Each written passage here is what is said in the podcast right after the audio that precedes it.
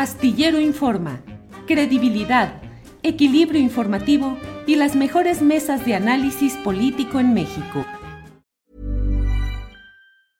Hiring for your small business? If you're not looking for professionals on LinkedIn, you're looking in the wrong place. That's like looking for your car keys in a fish tank. LinkedIn helps you hire professionals you can't find anywhere else, even those who aren't actively searching for a new job but might be open to the perfect role. In a given month, over 70% of LinkedIn users don't even visit other leading job sites. So start looking in the right place. With LinkedIn, you can hire professionals like a professional. Post your free job on linkedin.com slash people today. Millions of people have lost weight with personalized plans from Noom. Like Evan, who can't stand salads and still lost 50 pounds. Salads generally for most people are the easy button, right? For me, that wasn't an option. I never really was a salad guy. That's just not who I am. But Noom worked for me. Get your personalized plan today at Noom.com. Real Noom user compensated to provide their story. In four weeks, the typical Noom user can expect to lose one to two pounds per week. Individual results may vary. Aliento. Sabina, buenas tardes. Buenas tardes. ¿Cómo estás, Julio? Bien, Sabina, gusto en saludarte. ¿Cómo estás tú? Muy bien, ah, te acabo de escuchar que murió Alejandro Luna y bueno, Alejandro ya era mayor de edad, este, ya estaba débil. Lo vimos hace poco en el Palacio de las Bellas Artes, le dieron un premio la Compañía Nacional de Teatro, pero siempre es muy triste saber que uno de los grandes de las artes mexicanas se va. Sí, así es, así es, Sabina Berman. Eh, una gran aportación que hizo Alejandro Luna en cuestión de escénica, de luces, eh, una gran aportación al mundo del teatro. Así, es. Sabina, pues leí en el diario El Universal tu artículo que dice el juicio de García Luna y me quedé, dije, voy a buscar a Sabina para que nos explique cuáles son las derivaciones, las consecuencias, qué es lo que puede suceder en enero cuando se abra ya el juicio de Genaro García Luna? Pues esto promete ser el juicio del siglo para México. Este, decíamos que el, juicio al Chapo había sido el juicio del siglo, pero este va a ser mucho más trascendente. ¿Qué va a pasar? Bueno, para empezar, los testigos, Julio.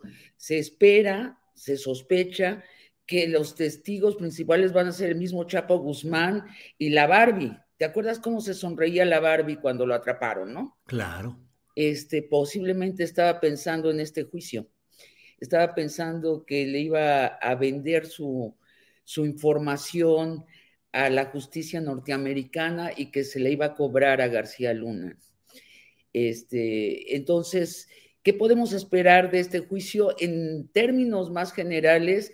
Es que cambie completamente la narrativa de lo que fue la guerra contra el narco de Calderón, que la tengamos que volver a contar de una manera muy distinta. Lo que llama la atención también, Sabina, es, son las eventuales consecuencias respecto a personajes actuales de la política mexicana y de, del momento específico de 2006 a 2012, como son Felipe Calderón principalmente. ¿Qué tanta consecuencia puede haber para Felipe Calderón? Pues mira, se le acusa a García Luna de tráfico de cocaína y de haber trabajado para el cártel de Sinaloa desde el 2002. Si esto se comprueba y tiene todos los visos de comprobarse porque eh, llevan preparando este juicio en Norteamérica ya varios años y no creo que se hubieran atrevido a capturar a García Luna y encarcelarlo si no tuvieran manera de comprobar lo que, lo que lo que dicen. ¿Qué implicaciones? Primero, Fox este, querría decir que el escape del Chapo de la prisión eh, en el 2002 más alrededor, pues ya estaba, ya era un trato con el cártel de Sinaloa, lo supiera el presidente Fox o no. O sea que su jefe de la Policía Federal, de la AFI, García Luna, ya había transado con el cártel de Sinaloa. Esa es la primera consecuencia. Y la segunda, como bien dices, más importante, es que Calderón cuando emprendió la guerra contra el narco, al mismo tiempo casi que había elegido como secretario de Seguridad a García Luna, pues emprendió una falsa guerra. Era, no era una guerra contra el narco en general, había un cártel favorecido a quien no se iba a perseguir, a quien se le iba a liberar el territorio nacional para que operara a placer, que era el cártel de Sinaloa pues consecuencias muy graves, ¿no, Julio? Sí, sí, sí, porque además, Sabina, eh, fíjate, más allá de los entretelones judiciales, jurídicos, pues la verdad es que todo esto parece una historia de una infiltración primero y luego un predominio de los grupos del crimen organizado en nuestro país durante varios gobiernos anteriores, eh, en los cuales vivíamos con la narrativa oficial de que se hacía un combate contra el crimen organizado y contra los capos, y lo cierto es que como en la sublimación de las series de Netflix, la verdad es que estaban metidazos y que, según estas eh, consideraciones relacionadas con Genaro García Luna, pues la verdad es que el aparato institucional se usaba para favorecer a ciertos grupos delictivos, perseguir a otros y un gran dineral por todo esto. Así es, o sea, Olga Warner, te escuché la entrevista que le hiciste y habla de ese maletín que llevó García Luna a un em, avión privado que llenó de billetes de dólares y que aludió al comandante. Bueno, el comandante tiene que ser el comandante en jefe de las Fuerzas Armadas, dígase Felipe Calderón. Ahora, este es un juicio contra García Luna, no contra eh, Felipe Calderón. Entonces, ¿qué, qué sacaremos en claro? Esto depende de la actitud del juez americano. En el juicio al Chapo, el juez, cuando los abogados del Chapo empezaron a referirse a los expresidentes mexicanos, a Peña Nieto, a Calderón y a Fox, paró el juicio y sacó a todo mundo de la sala. Es decir, que prohibió, vetó que se hablara de los expresidentes, supuestamente para proteger a la relación entre los dos países, ¿no? Es lo que podemos suponer. ¿Qué va a hacer este juez? Bueno, hay un em, endurecimiento de la postura de los jueces norteamericanos eh, con respecto al narco. Eso eh, nos dice que podría ser que este juez sí permita que los abogados de García Luna hablen sobre Calderón, tal vez sobre Fox, este, que son los presidentes bajo los cuales tuvo cargos García Luna, y que dirán, pues eh, necesariamente tratarán de implicar a Calderón como el jefe de García Luna, presentar a García Luna como un subordinado. Todo esto es dependiendo de lo que haga el juez. Si el juez no permite que se, eh, se refieran ante testigos de la prensa a Calderón, lo que pasará es que Calderón, pues su fama quedará nublada posiblemente se vaya a vivir a otro lugar, no, a México, dejará de participar en la política mexicana, pero si el juez permite que se hable de Calderón, entonces estará en severos aprietos y puede esto conducir a que sea llamado a juicio él mismo.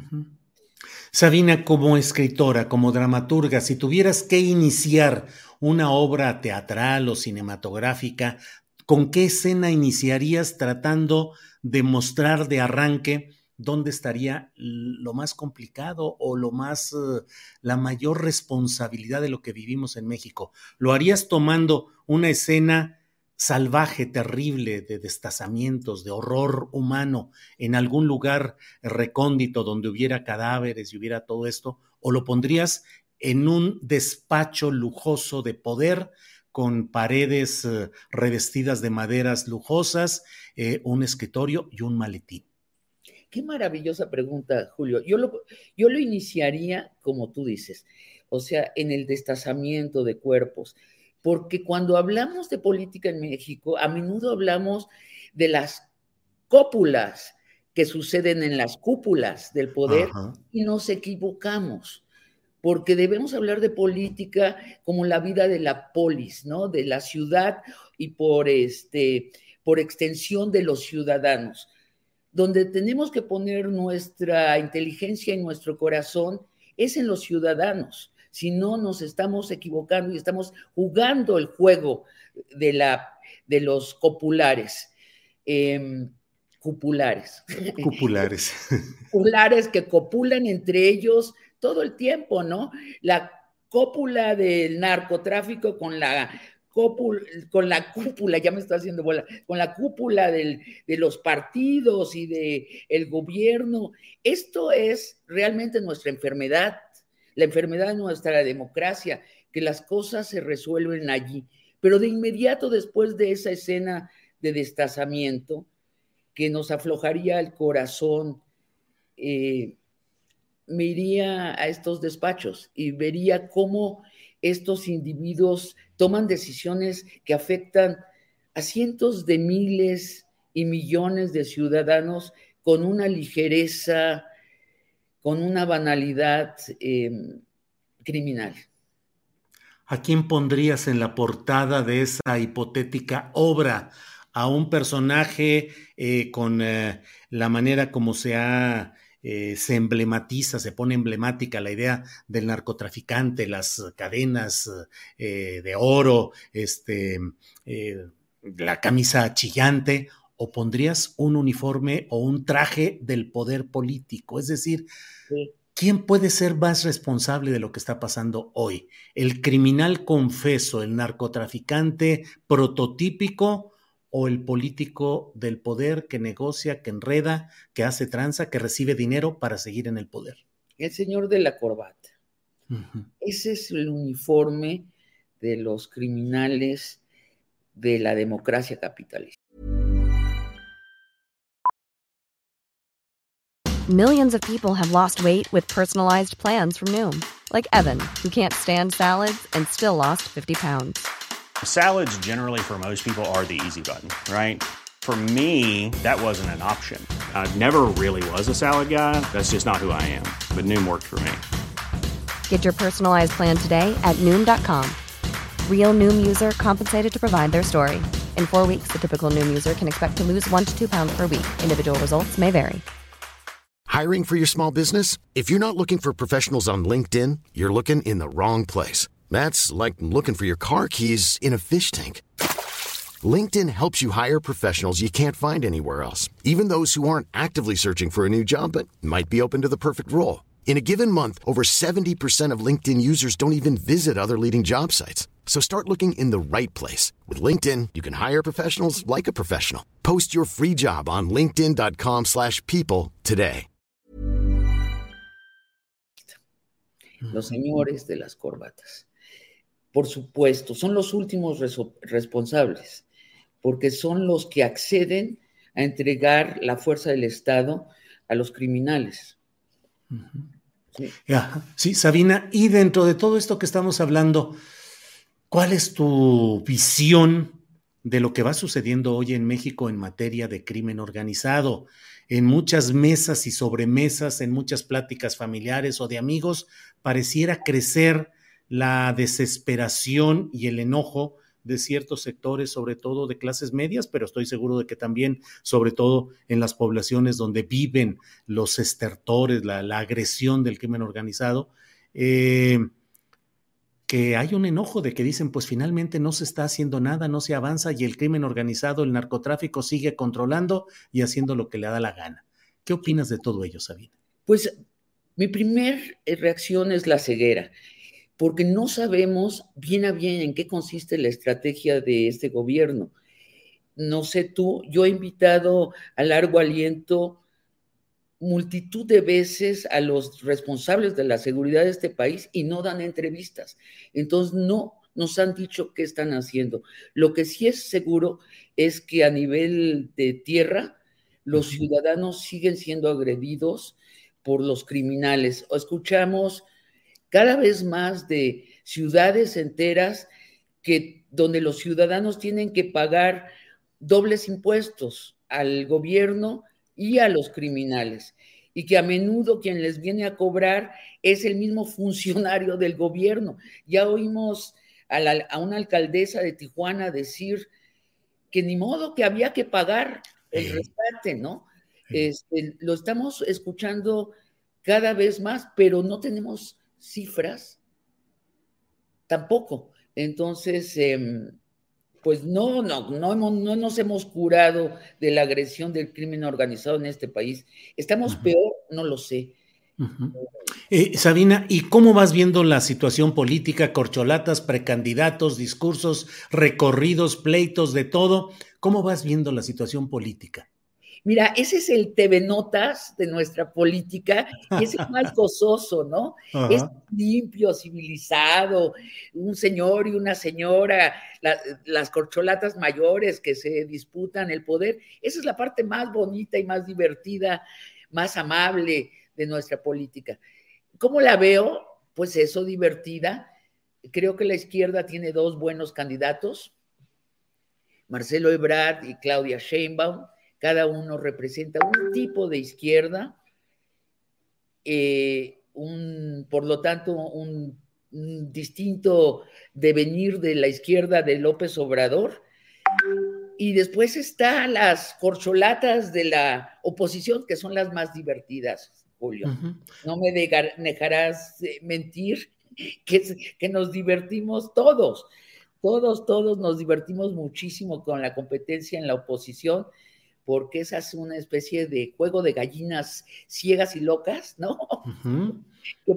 No hay discurso, hay solo insultos, hay tropezones. Cada semana tenemos un maravilloso tropezón. el último es ver a los panistas, incluidos allí varios de los candidatos posibles del PAN, eh, cerrando filas para que la justicia no haga responsable a unos timadores de bienes raíces. No, dices, sería peligroso si la oposición tendría, tuviera una oportunidad. No es peligroso porque no tienen una oportunidad de ganar las próximas elecciones presidenciales. Eh, Sabina, te decía en mesas y en sobremesas, en reuniones familiares y de amigos, a veces hay quienes son cerradísimos críticos de López Obrador. En las calles se percibe otra cosa. En el ámbito de Morena, pues parecen muy adelantados con sus corcholatas presidenciables, sobre todo las dos fichas que tú mencionas. Y por otra parte, la oposición nomás no camina. Eh, estamos viviendo esa eh, diferencia sustancial entre lo que se pretende en las cópulas que copulan o pretenden copular para 2024 y la realidad nacional. Tenemos problemas, pero más o menos la llevamos o sí va creciendo cierta inconformidad que puede poner en riesgo con la ayuda de factores mediáticos, empresariales, eh, de derecha, eh, la continuidad de Morena y la llamada 4T. Este, no creo que hay una inconformidad cada vez más aguda, pero en un sector muy determinado de la población, que es la clase media de ciertas ciudades. Yo diría de la Ciudad de México, de Monterrey, Guanajuato, unas cuantas más. Es una clase media que sí está muy enojada porque el presidente no les ha hecho caso.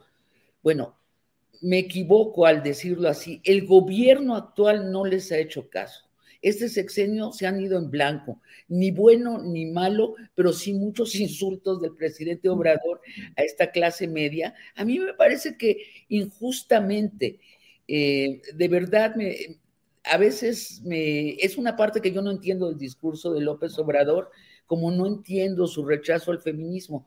Son para mí dos enigmas. ¿Por qué tiene que insultar a las feministas y a las clases medias? Fíjate, yo espero que Marcelo Ebrard o Claudia Sheinbaum tengan un proyecto de izquierda que incluya a las clases medias, pero no lo han dicho y por lo tanto no se han acercado a estas clases medias. Deberían hacerlo y pronto, porque si el país se desgasta inútilmente en una polarización donde la clase media está del lado equivocado. A la clase media le tendría que convenir y mucho que la izquierda vuelva a ganar. Pero no lo saben porque esta izquierda no se los está diciendo. ¿Por qué sería mejor para la clase media que la izquierda ganara en 2024? Mira, Eh, Claudia Sheinbaum tiene un proyecto de estado de bienestar. Lo ha escrito así eh, en The Economist.